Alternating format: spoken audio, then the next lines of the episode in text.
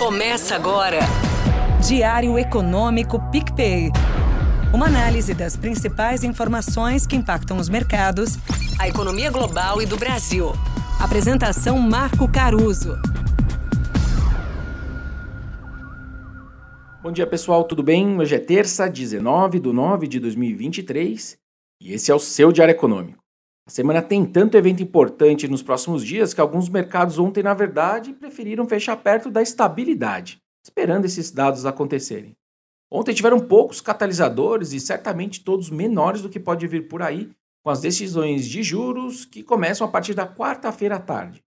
Um destaque positivo ontem para a Bolsa Americana veio da Apple, com alguns comentários de analistas de ações, o famoso sell side na gíria do condado, dizendo que há sinais de forte demanda pelos novos iPhones. Já as montadoras de carro americanas seguem bem impressionadas pelas greves dos trabalhadores. Parece um assunto muito específico para eu trazer aqui para vocês, mas eu tenho acompanhado esse assunto para entender o quanto isso pode reverberar em outros pedidos de aumentos salariais, que eventualmente alimentariam a inflação nos Estados Unidos, e também para ver o risco político que isso pode representar por Biden. Em resumo, os líderes sindicais americanos são importantes para os democratas e tem eleições ano que vem. Mas o Biden também depende de uma economia forte com inflação controlada, certo?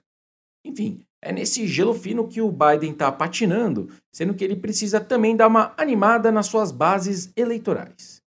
Enquanto isso, o preço do petróleo se manteve firme, o Brent ali na casa de 95 dólares o barril. No mês já são quase 10% de alta, sendo 30% desde junho deste ano. Lembrando, além dos cortes na produção da Arábia Saudita e da Rússia, a melhora recente dos dados chineses também parece ter um papel importante aqui. Na verdade, além dos dados terem mostrado reaceleração no crescimento e acima das expectativas, a gente tem visto também notícias recorrentes de afrouxamento do crédito e de afrouxamento de certas restrições regulatórias lá na China.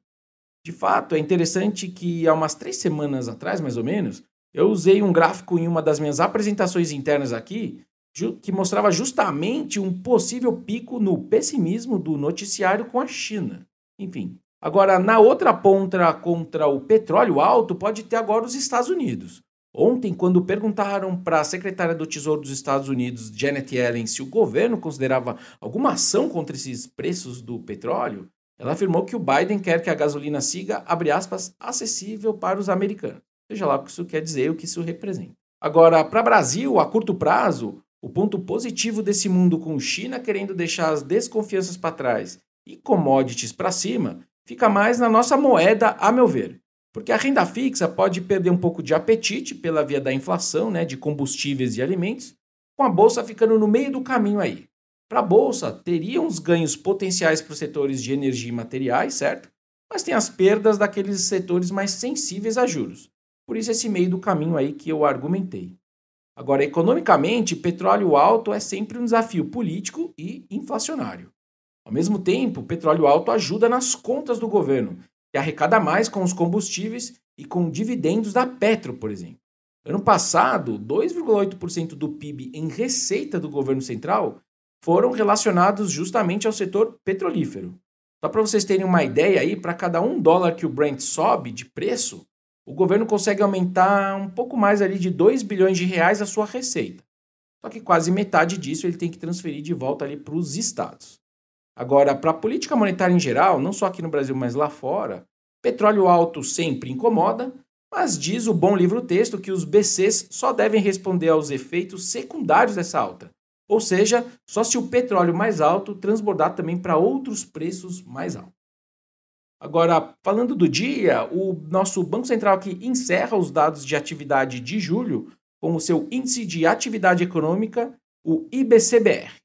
A gente teve resultados mistos né, nas pesquisas setoriais mensais do IBGE, mas a gente deve ver um avanço expressivo do IBCBR ali na margem contra junho, já que os serviços foram muito bem no mês em questão.